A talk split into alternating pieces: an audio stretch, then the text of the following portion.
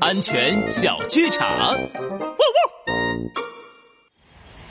糟糕，堵车了！师傅，能不能开个车门？我要下车。不行啊，这个路段不能停车。哎呀，前面都堵车了呀！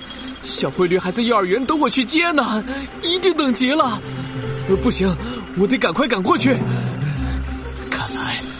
只能跳窗了。哎呀，驴爸爸不能从车窗跳下去啊！上次一头北极熊就是这么干的，结果被撞得可惨了。司机说的没错，安全警长拉布开讲。